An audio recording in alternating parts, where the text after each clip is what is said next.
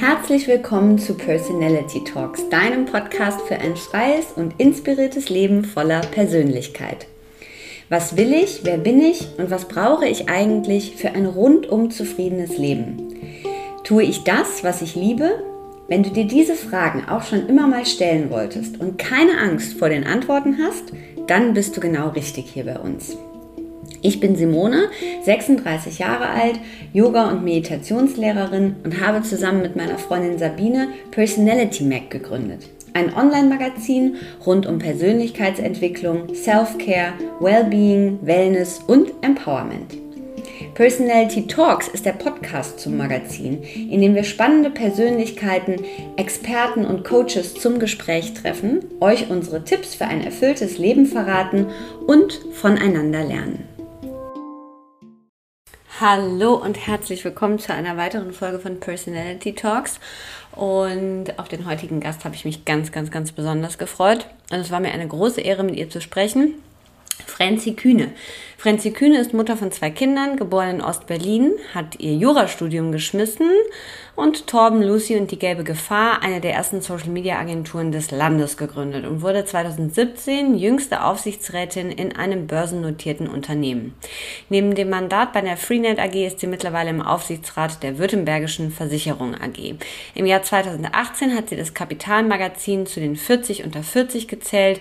Im Jahr 2015 kürte die Edition F sie zu einer der wichtigsten 25 Frauen der digitalen Zukunft. Ihr Buch, Was Männer nie gefragt werden, ich frage trotzdem mal, ist Spiegel Bestseller.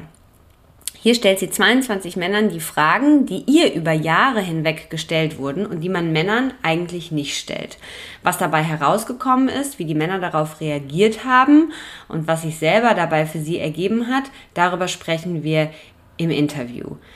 Außerdem erzählt sie uns, warum sie sich selbst gar nicht so als besonders mutig empfindet, warum sie nie hadert und ein ganz großes Urvertrauen mitbringt, wie sie sich ihre Leichtigkeit behält, was sie tut, um zu entspannen, warum ihre beiden Kinder immer an erster Stelle stehen und warum es Zeit ist, für uns alle endlich ins Handeln zu kommen und für Gleichberechtigkeit auf allen Ebenen zu sorgen. Jetzt geht's los, ist einer der Leitsätze in ihrem Buch und damit gehen wir auch direkt zum Interview. Viel Freude mit Franzi. Herzlich willkommen bei Personality Talks, Franzi Kühne. Hallo. Franzi, meine erste Frage, der Name ist so geil, Franzi. Ist es wirklich Franzi oder ist es eigentlich Franziska und du hast irgendwann ein Franzi draus gemacht und es so behalten? Oh, die Frage kriege ich sehr häufig gestellt und das oh, ist shit. wirklich ein Frenzy. Also genau so steht es im Pass. Nee, das ist ja auch ungewöhnlich. Also ich kenne auch keine einzige Frenzy. Ich kenne noch eine Frenze. Aber ähm, Frenzy ist eigentlich immer Franziska. Aber bei mir ist es tatsächlich Frenzy. Super. Was würdest du sagen, wann bist du glücklich? Oh, eine schöne Frage. Ich bin äh, glücklich, wenn bei mir alles ähm, ausgewogen ist. Also ich habe so ein, so ein System, ähm, das besteht aus vier, vier unterschiedlichen, ich nenne es mal so, so Baukasten, um es äh, zu verdeutlichen. Und ähm, der eine Baukasten, der immer ganz oben steht äh, oder oft ganz oben steht, sind meine Kinder meine beiden Töchter. Ähm, danach äh, kommt Karriere im weitesten Sinne, also alle Projekte, die ich so im, im Karriereumfeld mache. Danach komme ich und danach kommt meine Beziehung. Das sind meine vier Baukästen. Und wenn sie genau in dieser Reihenfolge stehen, ist alles perfekt und ich bin am glücklichsten. Aber manchmal passiert es ja, dass, ähm, dass irgendein Baukasten mehr Aufmerksamkeit braucht. Da gibt es irgendwie mehr Probleme, da gibt es mehr zu tun, ähm, beispielsweise im Job. Da müssen dann die, die, äh, die Kinder mal hinten angestellt werden. Das tut mir aber nicht so gut, aber wenn es dort brennt, muss ich das retten, damit mein äh, Baukastensystem immer in, im, im gleichen im, in, in, in gleichen Maße ausgeprägt und ähm, in gleicher Balance ist. Und ja, wenn das so, so in der Reihenfolge ist, bin ich am glücklichsten und am ausgeglichensten. Wie, wenn wir jetzt, äh, wir kennen uns ja nicht, also wir würden uns weiterhin nicht kennen, aber wir würden äh, in der Bahn sitzen, uns gegenüber. Wie, und ich würde dich fragen, wer du bist und was du so machst. Was würdest du sagen? Mhm. Ich bin ähm, Gründerin einer Digitalagentur, die ich vor 13 Jahren gegründet habe und äh, im Aufsichtsrat der Freenet AG und Württembergischen Versicherung. Ich habe äh, vor zwei Monaten ein Buch rausgebracht, was Männer nie gefragt werden. Ich frage trotzdem mal und das ist äh, seit äh, acht Wochen in der Bestsellerliste, Spiegel Bestsellerliste in den Top Ten. Und mein Name ist Franzi Kühne. Hallo, wer bist du? Glückwunsch zur Spiegel Bestsellerliste übrigens auch noch. Ähm, aber was würdest du, das sind ja jetzt so die, ähm, die Dinge, die man auch über dich liest und die man so offensichtlich weiß. Was würdest du aber sagen, es sind noch so ein bisschen die Töne dazwischen? Oder was ist das, was dich auszeichnet, was dich ausmacht?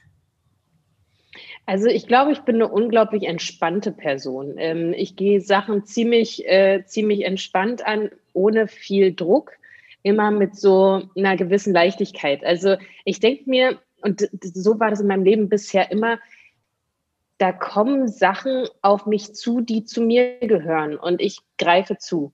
Also ich nehme Chancen wahr, wenn sie, wenn sie auf dem Weg liegen. Ich habe nicht den großen Masterplan für mein Leben. Ich hatte noch nie äh, das Ziel, irgendwie Gründerin zu werden oder Aufsichtsrätin oder ein Buch zu schreiben. Also ähm, ich lebe immer mit maximal einem Jahr im Planung im Voraus und ähm, gucke eigentlich, dass, dass ich Dinge, die sich ergeben, wahrnehme und äh, sehe und dann, wenn sie für mich auf dem Weg passend erscheinen, dass ich zugreife. Und ähm, dadurch, dass es bisher eigentlich immer funktioniert hat, äh, bin ich, ich bin so, so ziemlich optimistisch und äh, auch ziemlich positiv und gehe so an mein Leben ran. Also das würde ich sagen, zeichnet mich am meisten aus. Finde ich total gut, weil sich das, äh, ich hatte beim Lesen des Buches ähm, man bekommt ja das Gefühl und denkt sich, boah, sie hat das gemacht und das gemacht und diese Position und ne, auch als du erzählst, dass du schwanger warst und äh, du bist relativ schnell wieder zurück ins Unternehmen, nachdem das Kind da war und man könnte ja das Gefühl bekommen, wow, es ist alles rasend schnell und dauerbeschäftigt und mit einem Speed und während dem Lesen, so bei diesen Zwischentönen, die du ja reingibst, habe ich aber so gedacht, nee, ich glaube nicht. Ich glaube, eigentlich ist das alles doch relativ entspannt. Und also natürlich hast du viel zu tun, aber trotzdem bist du als Person, das kam so ein bisschen durch, ist da irgendwie so eine, so eine Entspannung drin. Das finde ich ganz spannend, dass sich das jetzt deckt. Und du sagst ja auch, ähm, das fand ich sehr schön und das hat mich im Buchen auch gerade, als du es gesagt hast, so ein bisschen an dieses äh, Elizabeth Gilbert Big Magic. Kennst du das Buch? Nein. Da spricht sie über ihre ähm, äh, also schriftstellerische Tätigkeit und wie sie mit Ideen, aber auch diese Art der Kreativität und dass das zu ihr kommt, sozusagen immer wieder. Dieses auch dann etwas annehmen, wenn es zu einem kommt, wie eine Idee für ein Buch oder sowas. Ähm, und du beschreibst dieses, äh, du sagst, da ist so eine, eine Leichtigkeit und das Vertrauen in ein Gelingen oder einen sanften Fall, dass das so eine feste Größe ist in deinem Leben. Ist das mhm. auch so, ist das mit auch gleichzeitig wie ein Antreiber oder ist es einfach so, ich gehe mit dem, was kommt und ich bin immer in diesem Vertrauen, wie auch immer das aussieht. Genau, also dieses Urvertrauen, ähm, was man ja schon sehr, sehr früh als Kind, glaube ich, mitkriegt, ähm, das ist so, das ist meine Basis, auf der ich immer, auf die ich immer wieder zurückfalle. Den Glauben daran, alles wird gut. Und wenn irgendwas nicht gut ist, dann habe ich ein sehr, sehr ähm, weiches Polster, auf das ich falle. Nämlich, das ist dann mein Umfeld. Also mein, mein, mein äh, Freundeskreis ist nicht sonderlich groß, sondern das sind, sind eine Handvoll Leute. Ähm, aber die sind halt meine, meine Familie und natürlich auch meine, meine engste Familie. Klar, die, die sind immer da und deswegen weiß ich, da sind Menschen, die mich dann auffallen können.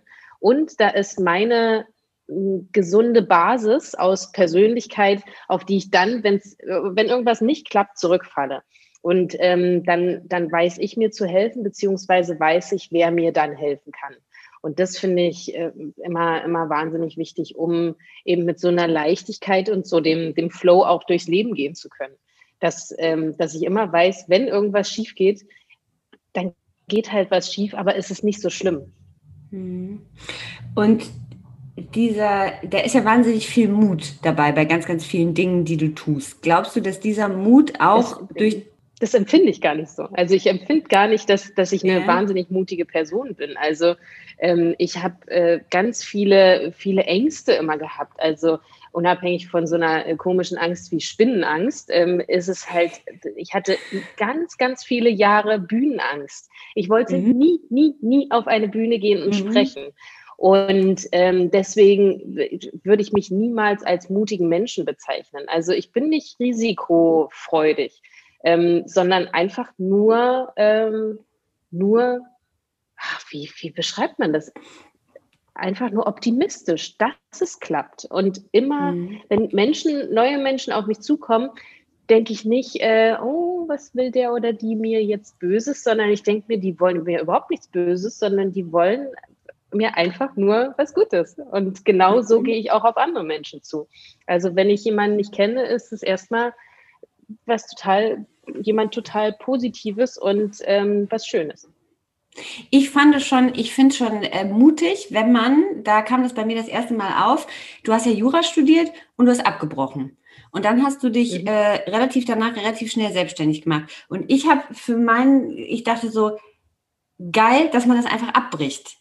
Und ich finde, da gehört ja schon so ein bisschen Mut auch dazu, weil man ja schon, weil vieles ja so in so vorgefertigten Bahnen, ne, und das ist das ja auch mit den Geschlechterklischees, wo wir nachher nochmal drauf kommen, aber da, da gehört ja schon, also auch ein Optimismus, aber ich finde schon auch Mut und genauso ne, sich äh, sozusagen, also ich kandidiere für den Aufsichtsrat und spreche vor 200 Personen, vor allem wenn ich noch eine Sprecherangst habe, dann ist das schon auch Mut, oder?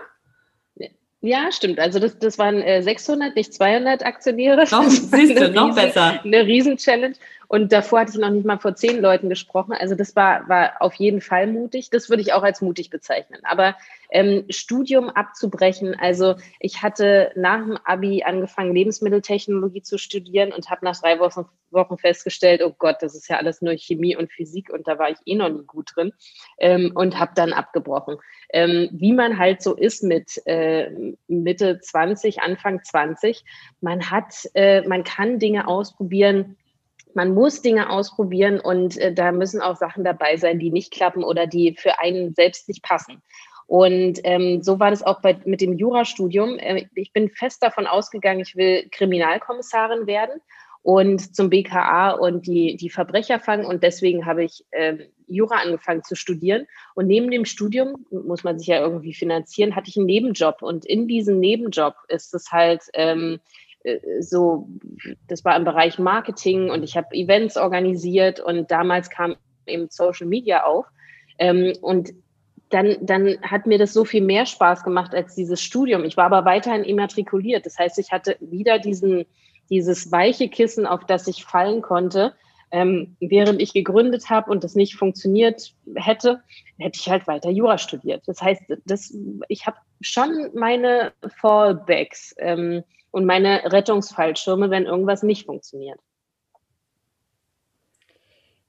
Was mich am meisten, noch neben dieser Leichtigkeit, wo wir eben drüber gesprochen haben, was mich am meisten äh, in dem Buch äh, nochmal so ein bisschen gefesselt hat, war dieses, dass du das, was du da eigentlich tust, diese Aufgabe, also auch diese Aufsichtsrataufgabe, dass die weniger von dir selbst oder deiner Karriere aus motiviert ist, sondern dass du die schon so ein bisschen in einen höheren Dienst stellst.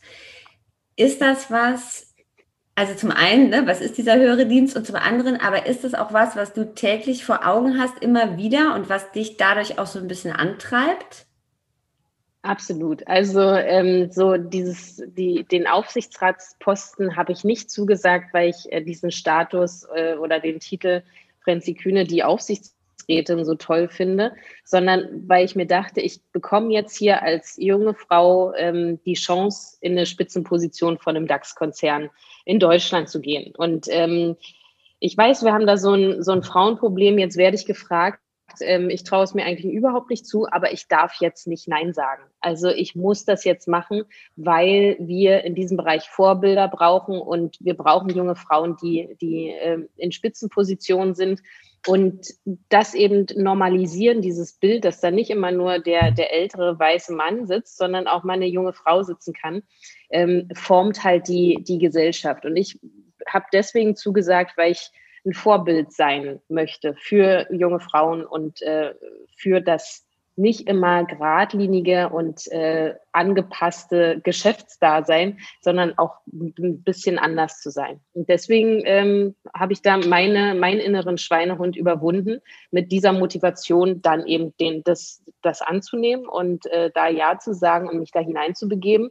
Und ähm, genauso eine Motivation steckt ja auch hinter dem Buch. Also ähm, das Buch zu schreiben war äh, mein, meine größte Motivation dahinter, ist es wieder so eine Debatte anzustoßen über äh, das, das Frauenbild in unserer Gesellschaft, über welche, welche Gender-Debatten führen wir eigentlich und in welcher Form. Und das halt nicht mit dem erhobenen Zeigefinger und so ernsthaft, sondern ein bisschen mit Humor und äh, unterhaltsam, aber immer mit dem Hintergrund, wir haben da ein Problem. Und auf das will ich aufmerksam machen. So, und dann hast du also dieses Buch, du hast sozusagen 22 Männer rausgepickt und hast die äh, typischen Frauenfragen, also die Fragen, die dir immer wieder gestellt wurden und die du ja an vielen Stellen eigentlich nicht so, nicht so geil und nicht so passend fandst, die hast du den Männern gestellt. Also es ging um Kleidung, um die Vorbildfunktion, Vereinbarkeit, Job und Familie, all diese Geschichten. Was glaubst du, warum sind dir immer wieder dieselben Fragen gestellt worden? Also ich glaube, das, ähm, das ist schon eine Ausnahme oder war, war eine absolute Ausnahme. Ähm, 2018 ähm, eine, junge Frau, die auch noch Mutter ist, auch noch aus Ostdeutschland kommt, auch noch keinen klassischen Bildungshintergrund hat, ähm, also ein abgeschlossenes Studium ähm, und eben eine Frau ist, äh, dort zu sehen. Und das war eine Ausnahme. Also das, das war absolut untypisch. Und das, ähm, diese, diese Untypischkeit, äh, hat aber nicht aufgehört. Also ähm, ich, ich werde immer noch, also jetzt nicht mehr, aber ich äh, wurde bis vor einem Jahr immer noch darauf angesprochen, äh, die jüngste Aufsichtsrätin in Deutschland zu sein und ob ich mich als Exotin fühle und so weiter. Und wenn sich das immer weiter so ähm, fortführt, äh, diese, diese Fragen und diesen Ausnahmezustand, dieser Ausnahmezustand immer wieder betont wird, glaube ich, haben wir ähm, durch die Medien eben immer weiter die Reproduktion dieser Stereotypen. Ähm, und deswegen müssen die Medien damit aufhören, solche typischen Frauenfragen zu stellen, weil sie damit immer wieder dieselben Rollenbilder produzieren. Und das, äh, das ist ein Teil unserer, unseres Problems. Was glaubst du, warum wir immer noch, warum, es, warum wir immer bei diesen Äußerlichkeiten rauskommen, wenn es um Frauen geht? Also warum wir selten, warum wir das selten bei Männern wahrnehmen, aber warum wir immer bei Frauen darauf landen? Ich glaube, Frauen werden durch dieses Äußerliche erstmal sichtbar gemacht und nicht durch die Kompetenz. Also bei Männern ist es sehr viel ähm, die Kompetenz und die die Eigenschaften, die dort äh, typischerweise im Vordergrund stehen. Und bei Frauen sind es die Äußerlichkeiten, weil das so auch so einfach ist, das zu beschreiben. Also was äh, Maja Göpel bei Markus Lanz anhat, weiß ich, ähm, wie Angela Merkel immer wieder auch äh, so auf, auf, ihr, auf ihren sehr mh, mm, einfachen Kleidungsstil und sehr uh, unmarkanten Kleidungsstil ange, äh, angesprochen wird. Das ist auch also nicht angesprochen, sondern äh, sichtbar gemacht wird, das ist ja auch noch ein Teil davon. Ähm, also deswegen, das ist so dieses, dieses Sichtbarmachen von sehr ein, mit einem sehr einfachen Stilmittel. Hm. Und die Männer, also das sind ganz unterschiedliche Gäste dabei gewesen. Gregor Gysi, Bosse, Heiko Maas, Finn Kliman, Jean-Remy von Matt. Was würdest du sagen, so im Gespräch, wenn du das sagen kannst, wer hat dich da eigentlich mit den Antworten und dem, was da so rausgekommen ist, am meisten überrascht oder am meisten gefesselt? Oh, das war ganz unterschiedlich, weil die Gespräche auch ganz unterschiedlich waren. Also ich mhm. hatte einen Fragebogen von so rund 50 Fragen und habe eigentlich den Männern dieselben Fragen immer gestellt. Aber die Gespräche waren mit komplett unterschiedlichen Schwerpunkten von, von den Männern dann gesetzt. Also ich hatte einen, ähm, den Chefarzt der Gynäkologie vom Vivantes Klinikum in Berlin, äh, äh, Dr. Lars Hellmeier, im Interview. Und bei ihm war ich total überrascht, äh, dass also wir kannten uns da eine halbe Stunde, ähm, dass, dass das Gespräch so super emotional wurde. Und bei der Frage, welche Opfer musste er eigentlich bringen ähm, für seine Karriere, hat er mir eine Geschichte erzählt von seinem achtjährigen Sohn, der ähm, der immer gependelt ist zwischen, zwischen den, den Städten, wo seine Mutter gewohnt hat, sein Vater gearbeitet hat und ähm, ihm, ihn das total belastet hat. Ähm, und der Vater hat es gar nicht mitgekriegt, ähm, sondern erst als sie eine gemeinsame Reise gemacht haben und am Ende dieser gemeinsamen Reise der Sohn ähm, weinend vor ihm saß und sagte, Papa, fahr nicht, wurde ihm erst bewusst, dass, äh, dass das ein totales Problem für sein Kind ist. Ähm, und das war ein total emotionaler Moment, wo wir uns beide danach angeguckt haben, als er fertig war mit dieser Geschichte und dachten, krass, äh, so emotional wird es hier gerade und so persönlich. Äh, in einem normalen Business-Interview eigentlich. Also das, das war erstaunlich. Ähm, was aber auch total überraschend war, äh, das Interview mit Finn Kliman. Finn Kliman, den kennt man ja so als äh, sehr angestochenen, immer unterwegs seienden Typ, ähm, der nie zur Ruhe kommt. Und äh, der saß auf einem äh, umgebauten Rollstuhl, rauchte die ganze Zeit, als, als wir das Interview hatten und war, äh, war ziemlich, ziemlich hektisch. Ähm, und seine Antworten waren am Anfang so relativ ausführlich und äh, sehr, sehr freundlich. Das änderte sich aber und äh, der wurde immer patziger und äh, ich dachte mir, was ist denn da los? Immer kurz angebundener und sagte ihm dann, Mensch, Finn, das sind nicht Fragen, die ich mir ausgedacht habe, sondern das sind Fragen, die mir gestellt worden sind. Und dann sagte er, Mensch, natürlich, ich habe das Konzept total vergessen und hat halt resümiert, wie, wie respektlos diese Fragen eigentlich sind ähm, und wie unwohl er sich gefühlt hat, weil normalerweise in Interviews ist er der Held, der für seine Arbeit abgefeiert wird. Und äh, da wurden so kritische Fragen gestellt, und da, äh, da das hat es eigentlich ziemlich auf den Punkt gebracht, wie sich die Fragen für Frauen eigentlich anfühlen. An dieser Stelle ist es Zeit, euch den Supporter für die heutige Folge vorzustellen, das Treibhaus. Das Treibhaus ist ein Agenturcampus für den dualen Berufseinstieg in die Kreativkonzeption und außerdem Veranstalter des Summer Camps im Klimansland. Wer das Klimansland nicht kennt, es ist das kollektive Kreativprojekt des Namensgebers Finn Kliman im ländlichen Niedersachsen, rund 50 Kilometer entfernt von Hamburg. Am 20. bis 22.08. findet das Treibhaus Summercamp im Klimansland statt. Hier treffen sich junge Berufseinsteiger, wilde Köpfe und ambitionierte Kreative. Und ihr könnt dabei sein, bei einem langen Wochenende für eine bessere Welt. Gemeinsam bearbeitet ihr echte Kommunikationsbriefings für NGOs und entwickelt Kommunikationsideen für eine bessere Welt. Als Projektpartner sind unter anderem Care und Plastic Fisher mit dabei. Mehr Informationen und Ticketpreise findet ihr unter treibhaus-kreativkonzeption.de slash summercamp. Das Summercamp ist eine ganz tolle Möglichkeit, wenn ihr also nach dem Einstieg in die Welt der Kreativkonzeption und Kommunikation sucht, eure Kreativität ausleben möchtet und Lust auf ein wildes Wochenende in Berlin mit tollen Leuten habt. Wir sagen danke für die Unterstützung und weiter geht's mit Franzi Kühne. Hast du jemals äh, in den Interviews, du wirklich, also ist dir das immer bewusst gewesen, schon während die Fragen gestellt wurden, wenn du selbst interviewt wurdest, das ist jetzt eigentlich respektlos? Also sowas wie, wie haben sie sich auf diese Rolle vorbereitet oder trauen sie sich das zu? Hast du das immer direkt gemerkt oder erst danach? Und hast du das jemals auch den Journalistinnen äh, wiedergespiegelt, Feedback gegeben? Ich, ha ich habe das in den Interviews, die, die mir ähm die Fragen, die mir gestellt worden sind, eigentlich gar nicht so reflektiert. Also mhm. ich dachte mir, ja, naja, bestimmt ist das jetzt äh, spannend, wie ich das so geschafft habe und äh, wie ich mich auf die Rolle vorbereitet habe. Ähm, weil, wie gesagt, ich gehe ja nicht davon aus, dass die mir irgendwas Böses wollen oder respektlos mit mir umgehen. Ähm, und so habe ich das gar nicht reflektiert. Und das kam auch tatsächlich erst, ähm, als ich zum Beispiel vor Joe Keser saß, der damals noch verantwortlich war als Siemens Vorstandsvorsitzender für mehrere tausend Leute. Und äh, ich ihn gefragt habe, Herr Keser, wurden Sie eigentlich in Ihrer Rolle als Vorstandsvorsitzender bei Siemens immer ernst genommen? Und da wurde mir klar, krass, ich sitze hier vor so einem gestandenen Manager und frage ihn, ob er immer ernst genommen worden ist. Und da, äh, da ist es mir erst richtig bewusst geworden.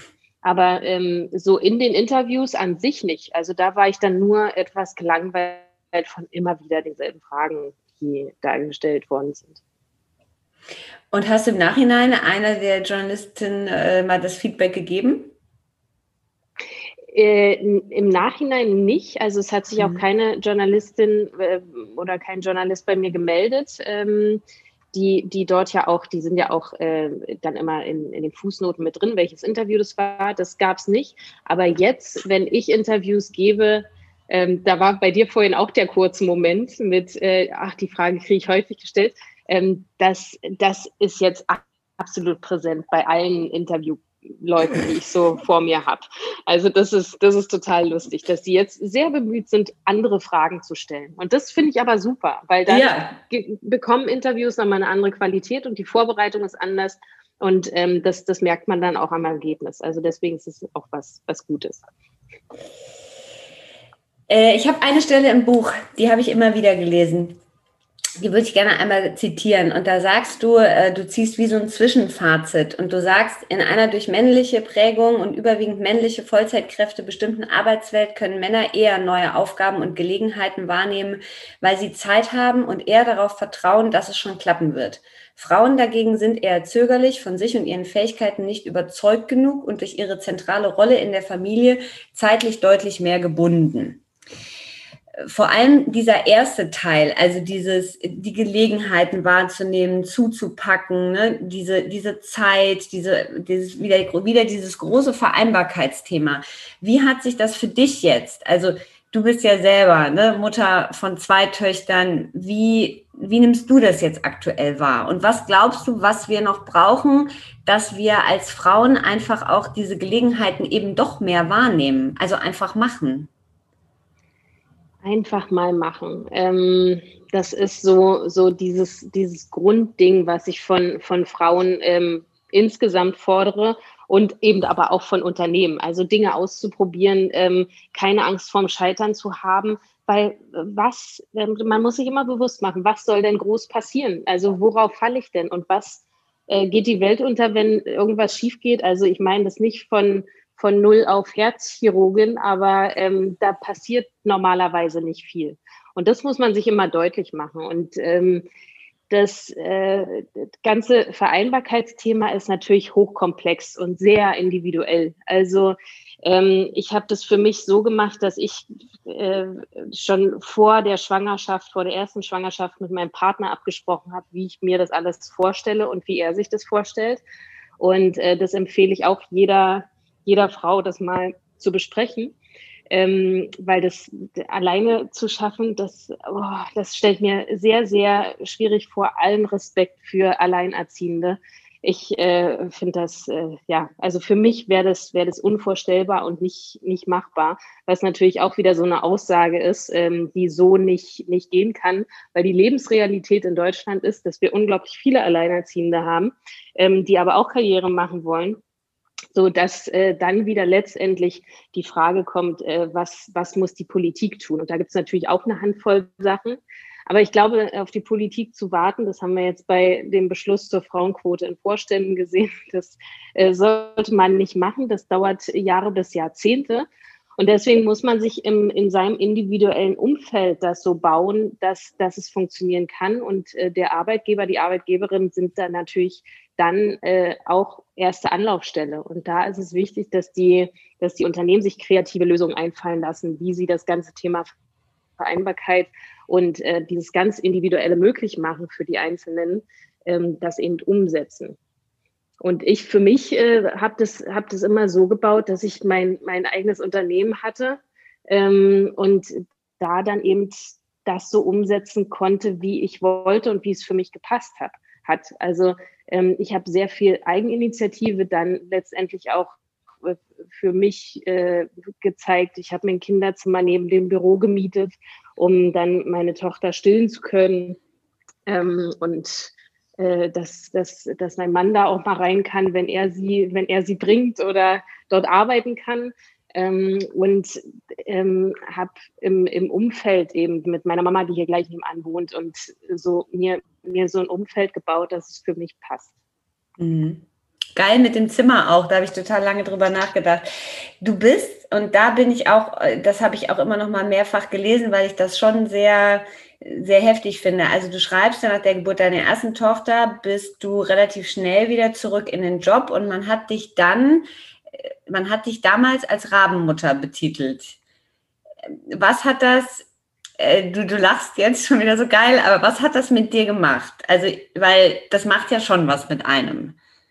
Wie hast äh, ja, das, das macht was mit einem, aber das darf nichts mit einem machen und dem muss man sich bewusst sein.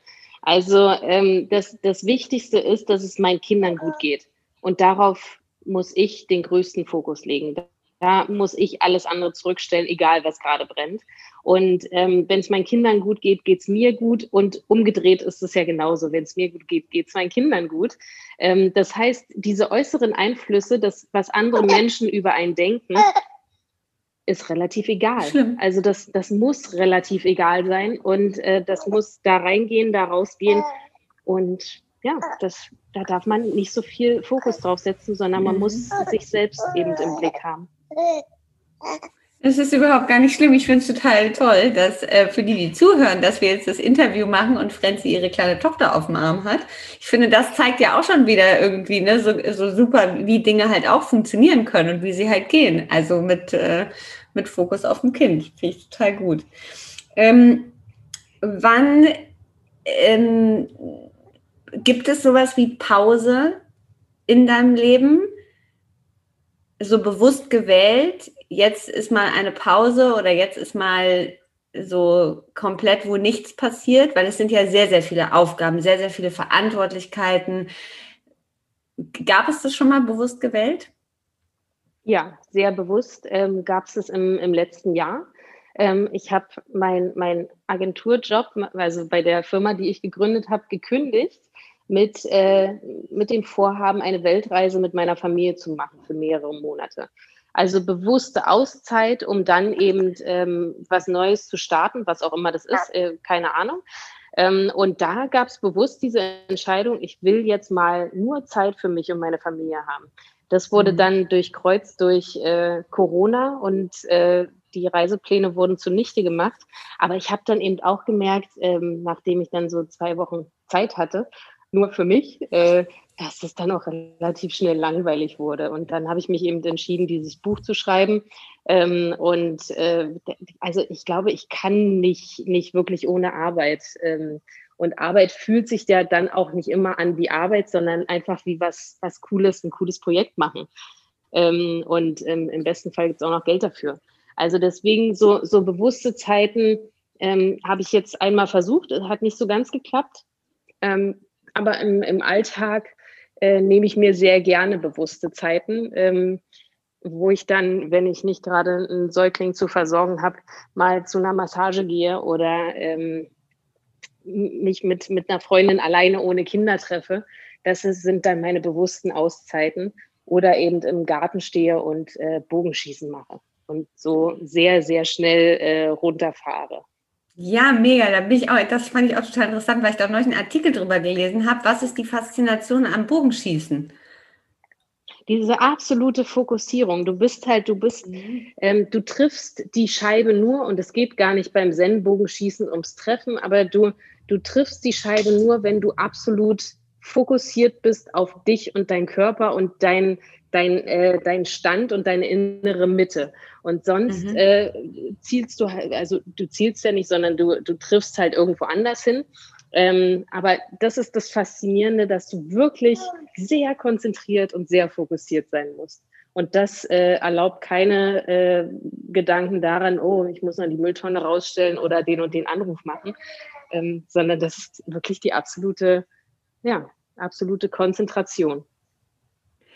Haderst du? Bist du jemand, der hadert? Wenn null, null. null. Hadern mhm. finde ich ganz schlimm. Ich finde auch hadernde Menschen ganz schlimm. Also Leute, die sich mhm. nicht entscheiden können, ähm, da, da, kann ich nicht gut mit. Und ähm, ich kann nicht gut damit, wenn, wenn äh, also selbst hadern, das äh, kommt mir gar nicht in Sinn. Das ist, ist nicht meins. Also äh, wenn Fehler passieren, dann schaue ich drauf und denke mir, ach ja, blöd gelaufen. Aber mhm. ähm, ich hadere da nicht. Oder ich, wenn ich eine Entscheidung treffe, dann zu sagen, ah, jetzt muss ich nochmal irgendwie anders entscheiden, das mache ich auch nicht. Das Buch endet ja, finde ich, sehr schön und es endet ja so mit diesem Aufruf, ähm, jetzt geht's los. Also das ist eigentlich äh, ne, nochmal so eine, ja, also irgendwie liest sich das ja am Ende tatsächlich wie so eine, wie so eine Motivation nochmal. Also da schreibst du verbindliche Frauenquote für Vorstände, Verpflichtung von Vätern zur Familienverantwortung und Care-Arbeit und der Ausbau und die Aufwertung der Kinderbetreuung. Das sind so die Punkte, die du dir wünschst. Dieses Jetzt geht's los. Was bedeutet das für den Einzelnen, für den individuellen Leser? Warte mal, das ist jetzt zu laut, oder?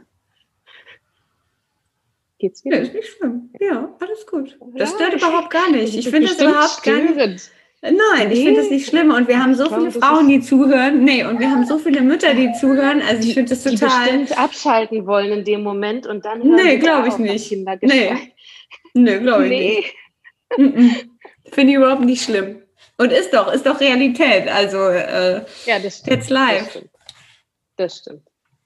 Also dieses Jetzt geht's los kommt ja ursprünglich aus dem, aus dem Strafrechtlichen, ähm, was die Schwelle beschreibt, die jemand übertritt, wenn, äh, wenn er eine Straftat begeht. Und ähm, ich glaube, dieses Jetzt geht's los äh, bezieht sich auf sehr stark auf das einfach mal machen, in die Gänge kommen, nicht immer nur reden mhm. und in der Theorie sich Sachen durchdenken, sondern ins Tun kommen, ins Machen kommen. Und dass das so, so enorm wichtig ist für jeden und jede Einzelne. Mhm.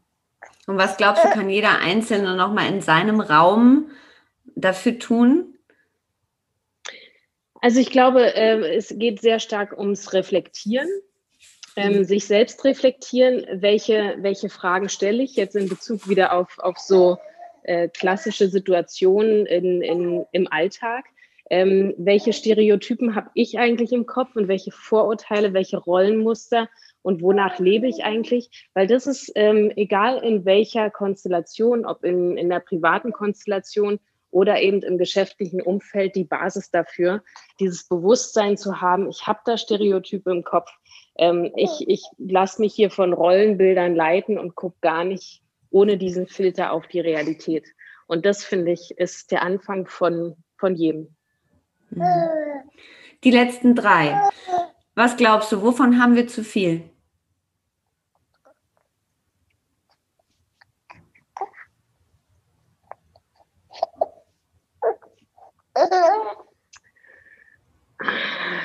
Schwierig.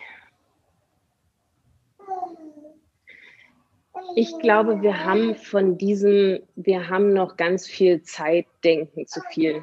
Ähm, wir haben nämlich keine Zeit mehr. Uns rennt die Zeit davon, egal auf welche Punkte man guckt, ob auf das Thema Gleichberechtigung ähm, oder auf das Thema Nachhaltigkeit. Wir haben keine Zeit mehr zu warten und äh, Debatten zu führen. Wir müssen Sachen jetzt umsetzen und jetzt anstoßen, weil sonst haben wir keine Zeit mehr. Mhm. Und was brauchen wir mehr? Wir brauchen äh, mehr von diesen Macherinnen. Äh, mehr Leute. Da ist eine. ja, die wirklich was tun und die, die nicht nur reden, sondern machen und Dinge in die Tat umsetzen und äh, einfach schlau vorangehen und äh, nicht, nicht labern, sondern machen. Wenn du ein äh, Buch zur Inspiration, vielleicht ist es auch kein Buch, irgendwas anderes, was dich sehr inspiriert hat oder ein ständiger Begleiter vielleicht ist oder was du anderen empfiehlst, was wäre das? Ich selbst habe nicht, nicht wirklich Vorbilder und lass mich von anderen leiten, würde ich sagen. Ähm, aber wenn ich so auf andere Gedanken kommen möchte, möchte zu bestimmten Themen oder ähm, zu, zu bestimmten Fragestellungen, dann äh, höre ich tatsächlich sehr gerne Podcasts. Weil Podcasts passiert bei mir so nebenbei. Ich kann dann äh, spazieren gehen, ich kann Sport machen ähm, und, und trotzdem was hören. Ich lese äh, relativ wenig Bücher, einfach aus Zeitgründen. Und äh, da haben mich schon viele Folgen von Hotel Matze wahnsinnig inspiriert, von den, äh, gerade von den UnternehmerInnen, die er dort zu Gast hat wie die so auf ihr Geschäft gucken, wie die so mit Veränderungen umgehen. Und das, äh, das würde ich sagen, ist das Inspirierendste für mich. Sehr, sehr, weil er das auch so toll macht. Ne? Also ich bin auch großer Fan, weil er eine ganz besondere Art hat, finde ich auch. Ja, ja. Ja. Frenzi, vielen, vielen Dank für das Gespräch. Ich hoffe, wir sind im zeitlichen Rahmen geblieben. Ja, vielen Dank, dass du darauf Rücksicht genommen hast. Ja, ähm, nein, sehr, ja, sehr war, gerne. Es hat sehr viel Spaß gemacht. Also das waren, waren tolle Fragen, die sonst so in der Form nicht kommen. Also ganz vielen Dank für die tolle Vorbereitung.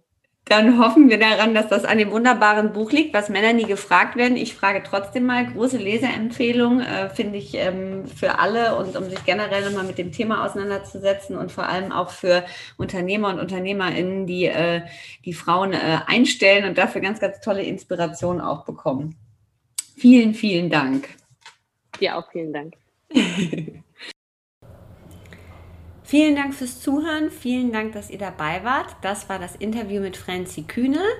Ähm, wir haben natürlich an der einen oder anderen Stelle so ein bisschen eine ähm, andere Tonsituation. Ich fand das aber total gut. Ihr könnt gerne auch Feedback dazu geben, aber ich fand es tatsächlich total gut, dass äh, Franzis kleine Tochter äh, dazugekommen ist, weil ich glaube, ähm, das zeigt genau das, was wir uns alle viel mehr trauen, erlauben dürfen und was viel mehr zur Normalität werden darf, dass eben äh, unsere Kinder auch an unserem Arbeitsalltag teilnehmen und dass es eben manchmal nicht so ganz starr geht mit den Zeiten, ähm, in denen Kinder schlafen sollen und wir vielleicht arbeiten, sondern ähm, dass wir da ganz flexibel und äh, professionell mit umgehen dürfen, weil das nun mal die Realität ist. Die Realität von arbeitenden Frauen, die Realität von Müttern. Und ähm, ich finde, das hat ganz wunderbar gepasst. Und ähm, es ist mir zwar schwer gefallen, ähm, mich auf die Fragen und auf Frenzy zu konzentrieren, weil ihre Tochter so unglaublich süß ist, aber ähm, ich fand es sehr, sehr schön. Schreibt mir wie immer gerne, wenn ihr Feedback habt. Wir freuen uns, ähm, wenn ihr das Magazin besucht, www.personalitymac.com und natürlich, wenn ihr uns auf Instagram folgt, den Newsletter abonniert und wenn ihr Themenwünsche oder Vorschläge für Gäste habt, immer her damit. Alles Liebe und bis bald, eure Simone.